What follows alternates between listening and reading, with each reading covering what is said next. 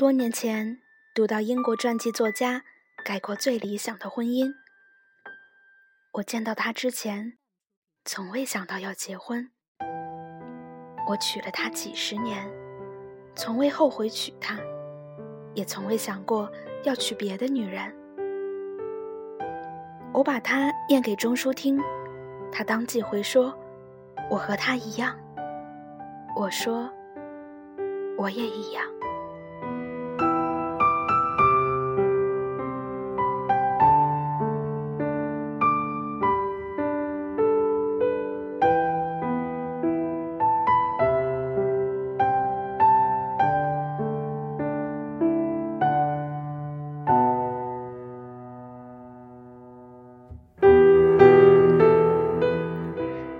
友们，大家好，欢迎收听荔枝 FM 二二七四三，遇见更美好的自己。我是主播四叶草瑶。今天要跟大家分享的文章是来自杨绛的文章《最理想的婚姻》，见到他才想结婚，娶了她从未后悔。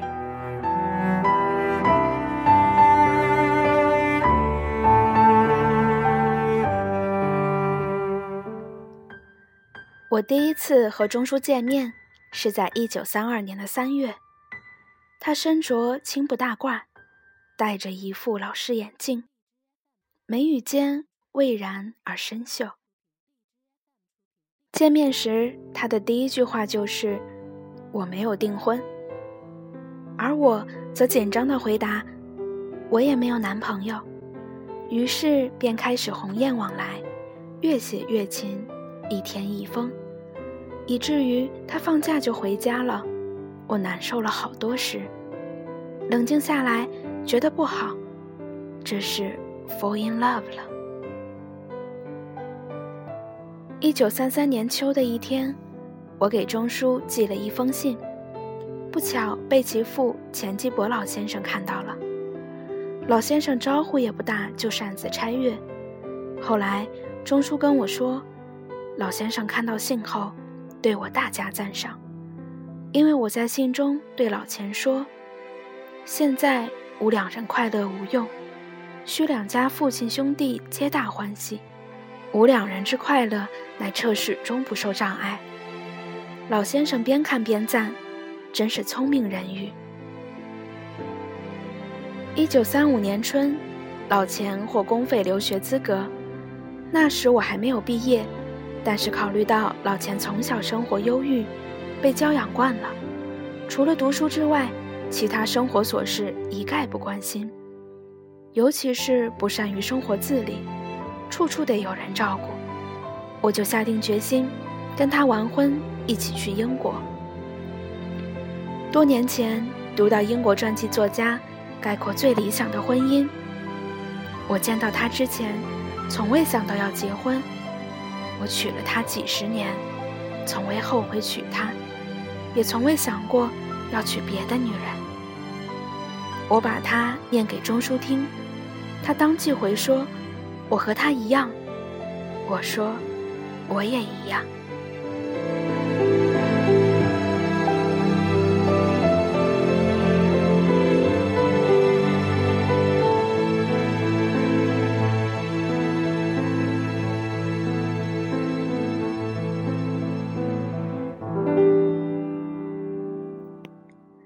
钟书常自叹左手笨脚，我只知道他不会打蝴蝶结，分不清左脚右脚，拿筷子只会像小孩那样一把抓。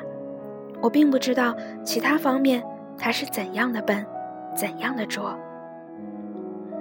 一九七二年的早春，我们从干校回北京不久，北京开始用煤气罐代替蜂窝煤。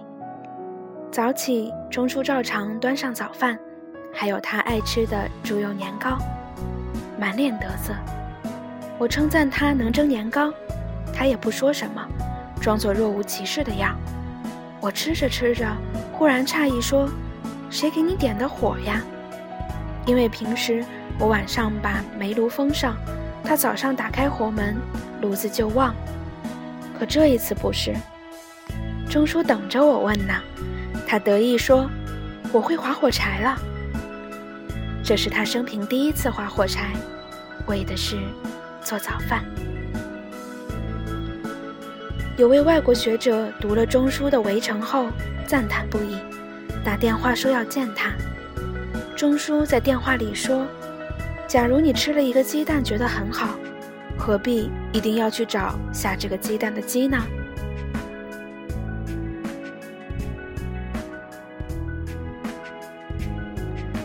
我们在清华养过一只很聪明的猫，钟叔说它有灵性，特别宝贝。猫长大了，半夜和别的猫打架，钟叔特备长竹竿一只，倚在门口，不管多冷的天，听见猫叫闹，他就急忙从热被窝里出来，拿了竹竿，赶出去帮自己的猫打架。和我们家那猫争锋打架的情敌之一，是近邻。林徽因的宝贝猫，它称为他们一家人的爱的焦点。我害怕钟叔为猫而伤了两家和气。引用他自己的话说：“打狗要看主人面，那么打猫要看主妇面了。”他笑说：“理论总是不实践的人制定的。”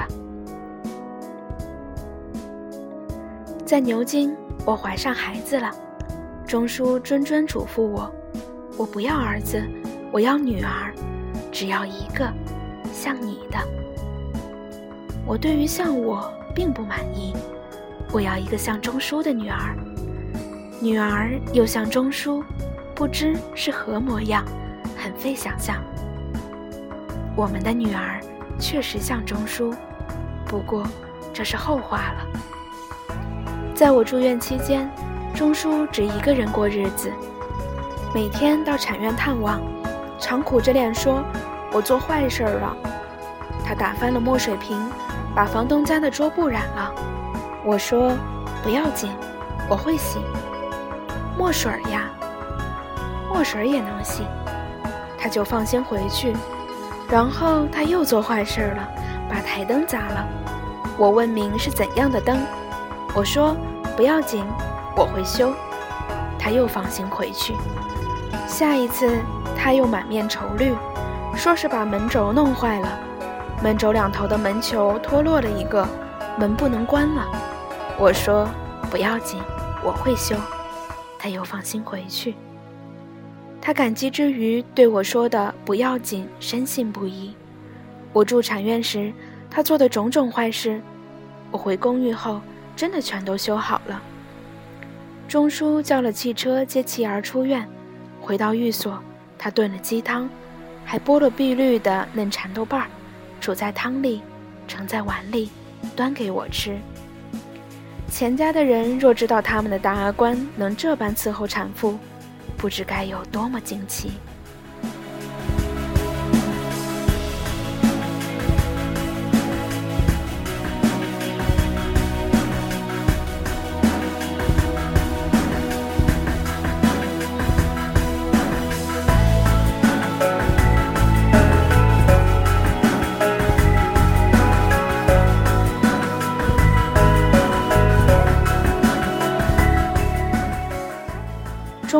曾逗阿苑玩，说围城里有个丑孩子，就是他。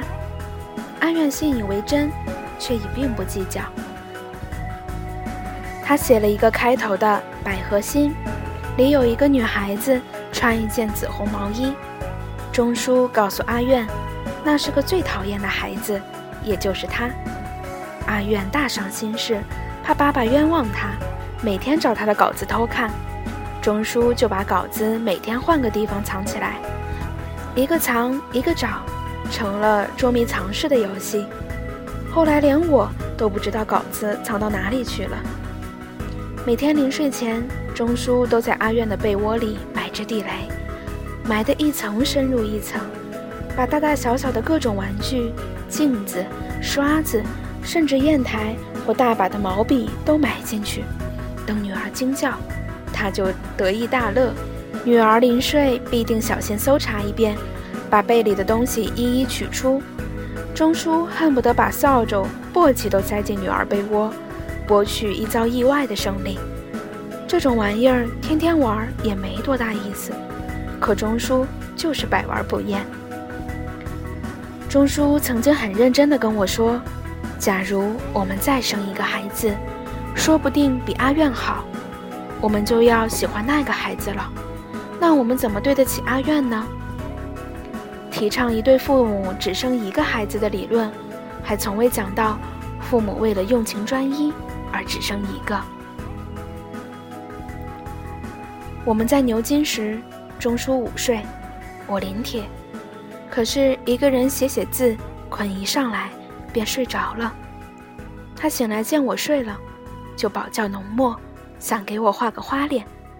可是他刚落笔，我就醒了。他没想到我的脸皮比宣纸还吃墨，洗净墨痕，脸皮像纸一样快洗破了。以后他不再恶作剧，只给我画了一幅肖像。上面再添上眼镜和胡子，聊以过瘾。回国后，他暑假回上海，大热天女儿熟睡，女儿还是娃娃呢，他在他肚子上画一个大脸，挨他母亲一顿训斥，他不敢再画。人间不会有单纯的快乐，快乐总夹带着烦恼和忧虑，人间也没有永远。我们一生坎坷，暮年才有了一个可以安顿的居所。但老病相催，我们在人生道路上已走到尽头了。一九九七年，阿苑去世；一九九八年岁末，钟书去世。我三人就此失散了，就这么轻易失散了。世间好物不坚牢，彩云易散琉璃脆。现在只剩我一个人了。我清醒的看到，以前当做我们家的寓所，只是旅途上的客栈而已。家在哪里？我不知道。我还在寻觅归途。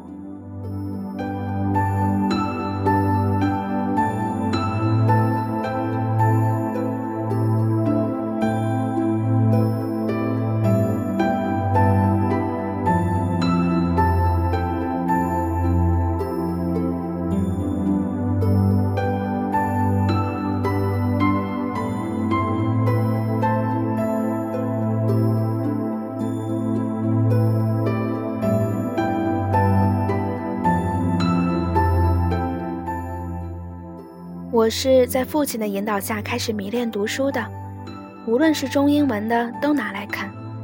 慢慢的，读书成了我最大的爱好。一次，父亲问我：“阿季，三天不让你看书，你怎么样？”我说：“不好过。”一星期不让你看呢？我答：“一星期都白活了。”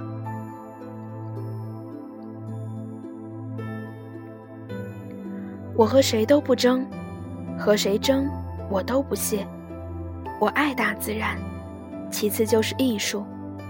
我双手烤着生命之火取暖，火萎了，我也准备走了。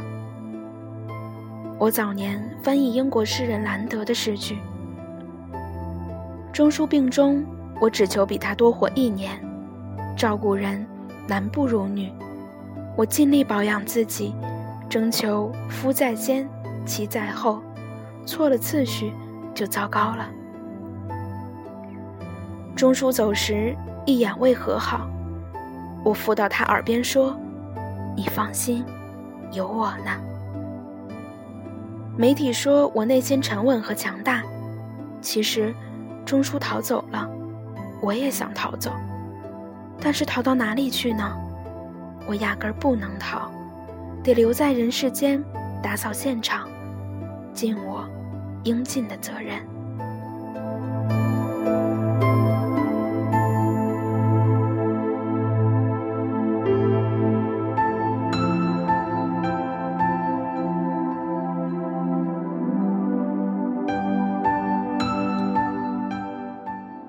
我今年一百岁，已经走到了人生的边缘。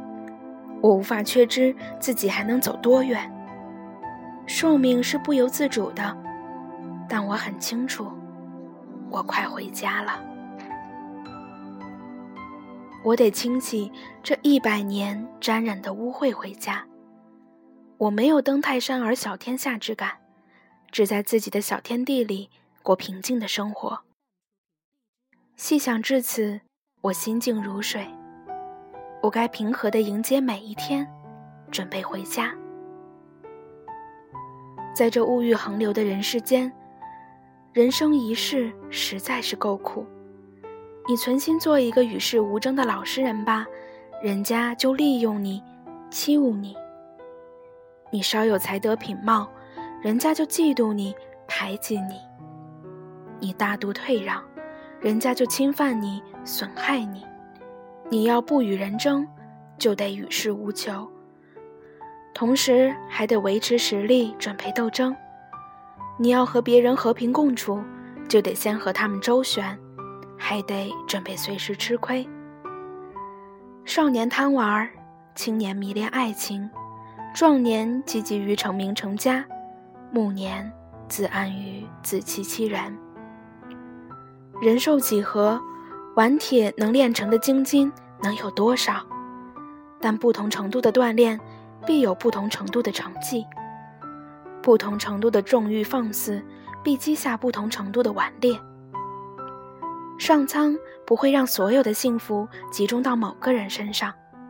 得到爱情未必拥有金钱，拥有金钱未必得到快乐，得到快乐未必拥有健康，拥有健康未必一切都会如愿以偿。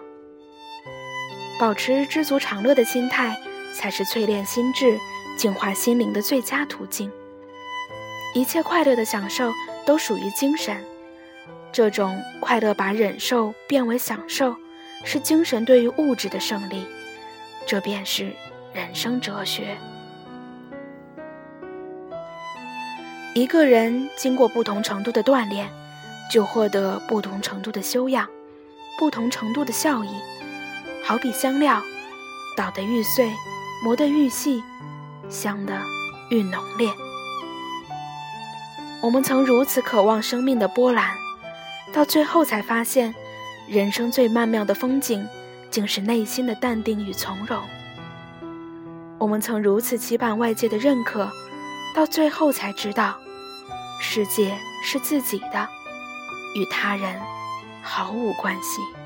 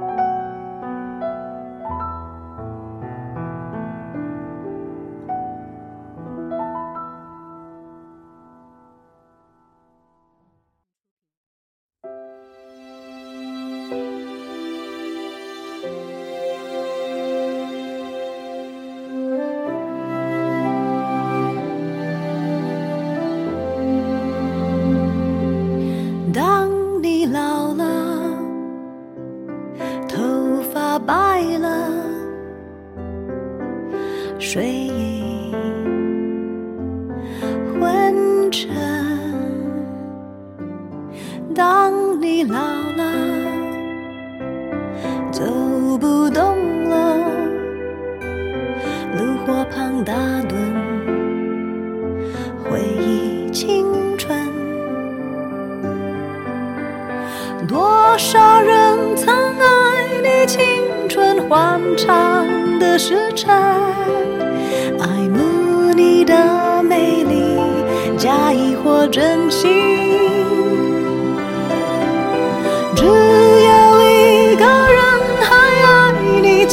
虔诚的灵魂，爱你苍老的脸上的皱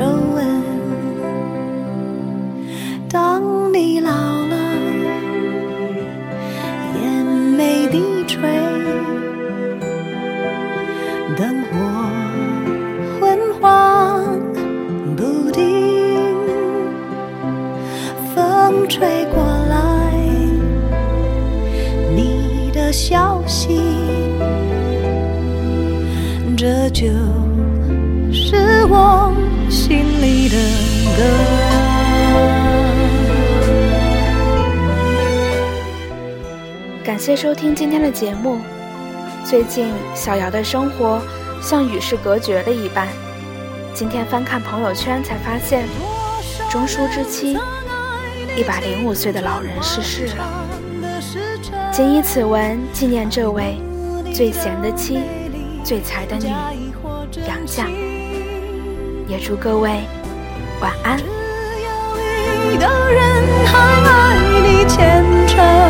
爱脸上的皱纹。当你老了，眼眉低垂，灯火昏黄不定。当我老了，我真希望。这首是唱给你。